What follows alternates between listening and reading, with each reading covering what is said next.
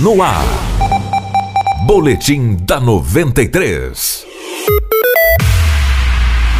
O governo federal publicou no Diário Oficial da União desta terça-feira o edital com 132 vagas para o programa Mais Médicos em Mato Grosso. No país são cerca de 8.500 vagas abertas para substituir médicos cubanos. Podem se cadastrar profissionais brasileiros e estrangeiros que tenham registro no Conselho Regional de Medicina, o CRM do Brasil. Em Mato Grosso, dos 258 profissionais que atuam no programa, 132 são cubanos e devem deixar deixar o país após Cuba desistir de fazer parte do programa ao alegar ameaças feitas pelo presidente eleito Jair Bolsonaro aos estrangeiros. O número de cubanos representa mais de 50% do total de médicos do programa no estado. As inscrições estarão abertas a partir das 8 horas de hoje até as 23h59 do dia 25 de novembro e deverão ser feitas pelo site maismedicos.gov.br. Os médicos devem iniciar as atividades nos municípios municípios a partir de 3 de dezembro. Se houver vagas remanescentes, um segundo edital será lançado no dia 27 de novembro com vagas para brasileiros formados no exterior e estrangeiros.